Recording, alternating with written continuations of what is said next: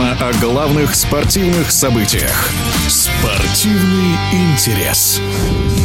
Бывший защитник футбольного ЦСКА Марио Фернандес объявил о возобновлении спортивной карьеры. Напомним, что в мае Фернандес приостановил контракт с армейцами. Тогда футболист попросил клуб дать ему возможность вернуться в Бразилию по личным причинам. Марио поблагодарил руководство ЦСКА за то, что ему дали возможность провести еще один год в Бразилии. В течение 2023 года я буду играть в футбол здесь, заявил футболист. Комментарий мастера спорта СССР, тренера Дмитрия Галямина.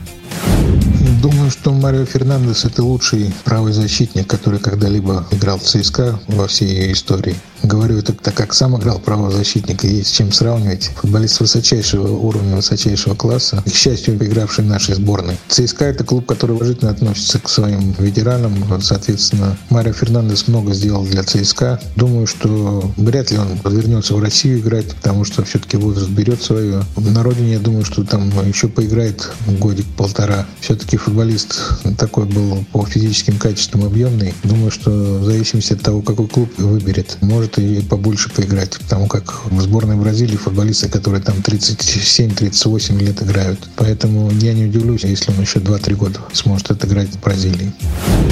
Некоторые футбольные эксперты считают, что Марио Фернандес будет играть за бразильский интернационале. А в эфире спортивного радиодвижения был мастер спорта СССР, тренер Дмитрий Галямин.